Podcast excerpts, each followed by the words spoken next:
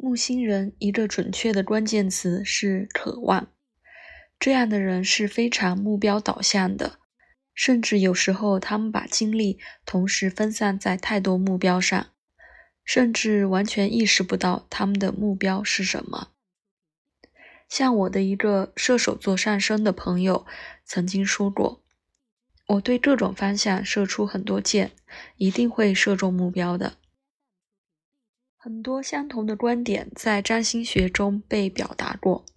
当摩尔和道格拉斯写射手座时，他们是这样表述的：一旦他们发现了新的愿景，他们便说出一连串热情洋溢的话，以吸引人们对他们发现的注意。他们广泛的热情和无限的乐观，通向一个为了做大事的倾向，或大张旗鼓，或承诺。有时候很像狮子座。没有停下来想它是否实际或甚至可能，但无论如何，那些有显著木星特质的人总是需要至少一个遥远的目标，在他们每天的生活里灌输兴奋和意义。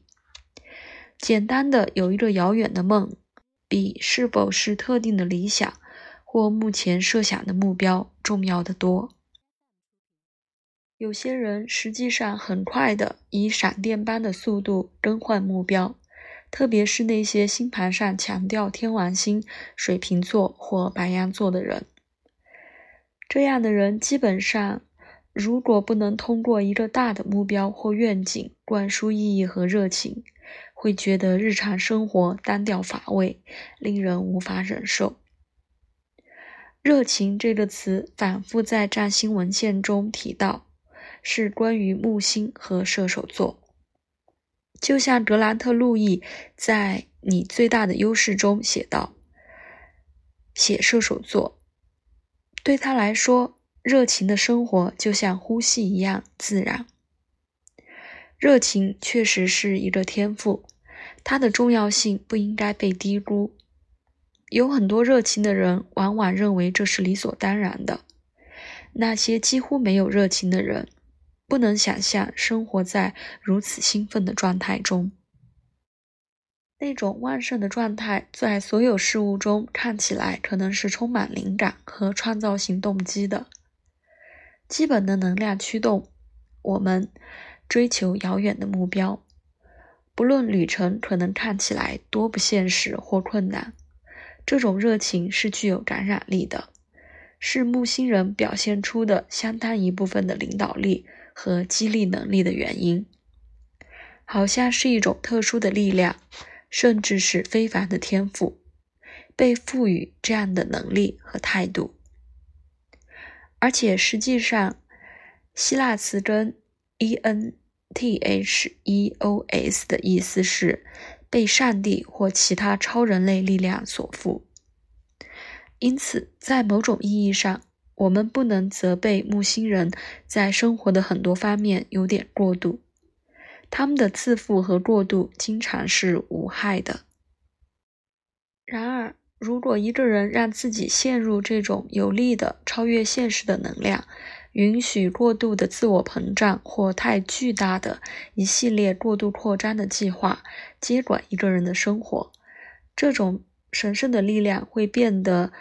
对一个点过于放大和消耗一切，一个人在过程中会被毁掉或彻底的精疲力竭。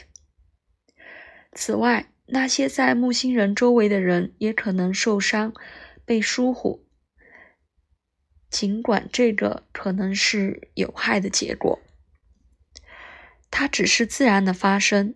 在那期间，一个人感到个人力量、能量。